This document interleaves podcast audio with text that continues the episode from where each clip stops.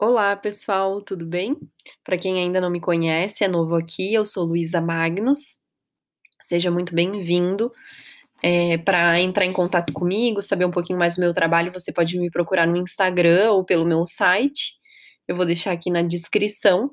Então é Luísa M Holística no Instagram e o meu site é luisamagnus.com. Hoje eu resolvi conversar com você sobre os pensamentos a gente percebe que é, isso é um assunto recorrente, né? Em muitos podcasts, em muitas salas de terapia, em muitos encontros com os amigos, as pessoas falam muito sobre isso, porque a nossa sociedade ela tem desenvolvido, né, maiores sintomas de ansiedade, crises de pânico, enfim. E é algo que vem crescendo. Então a gente precisa sim falar sobre isso, precisa entender isso, precisa encontrar formas de entender e poder transformar isso nas nossas vidas, né? Eu cresci ouvindo que eu era uma criança preocupada, ansiosa, que eu tinha que parar com isso, que isso me fazia mal, que isso trazia uma descarga de adrenalina gigante no meu corpo, isso não me fazia bem, isso me estressava. E aí hoje eu vejo que com muitas mentorias de meditação que eu já dei, grupos, né, de meditação, é, muitas pessoas também ouviram muito disso, mesmo sem é, ter realmente, né, essas condições, mas acabam desenvolvendo de alguma forma. Então hoje nós precisamos olhar com carinho para isso. E é por isso que eu acho que isso está tão presente na minha vida, esse assunto, né? Porque eu precisei aprender a olhar com carinho e para poder transformar tudo isso em algo melhor. E ainda estou caminhando. Então vamos fazer essa reflexão hoje para ver se a gente consegue trazer algum, alguma coisa nova para vocês.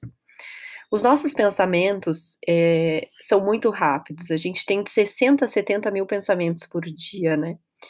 Então, é uma conversa, é uma tagarelice interna tão grande que isso, com o tempo, com certeza, né, vai nos tirando do nosso foco, da nossa, do nosso estado de presença. Isso vai roubando a nossa vida, né? Se a gente parasse um dia, pensa, um dia, para observar apenas durante 24 horas os nossos pensamentos, acho que a gente ficaria louco. Imagina que os seus pensamentos é como se fosse um amigo seu. Imagina ele com um corpo fora de você. Então pega lá os seus pensamentos. Imagine isso saindo do seu cérebro e indo para um forno, tomando forma num corpo. E passe um dia prestando atenção em tudo que esse amigo faz. Vai olhando desde de manhã para ele. Tudo que ele diz em cada situação. Então vem lá, você senta num restaurante para pedir uma comida. Como é que esse ser, esse seu amigo reage àquelas tantas opções daquele cardápio? Vai observando Imagina observar isso por um dia inteiro. Imagina você observar toda essa tagarelice mental, esses 70, 60 mil pensamentos fora de você. Porque para a gente se livrar desses pensamentos, a gente precisa observar o que está acontecendo. E para isso que a meditação vem, né? Porque ela nos ajuda a observar esses pensamentos de fora, para poder realmente deixar com que esses pensamentos possam ir embora. Então, é, se a gente passasse aí esse dia com esse nosso amigo, a gente observaria que diante de cada situação, ele teria muitas e muitas e muitas e muitas coisas para nos falar. E isso nos perturbaria bastante, né? A gente não ia querer mais ver esse amigo depois de 24 horas passadas com ele. Pois diante de cada situação, muitas e muitas variáveis surgem.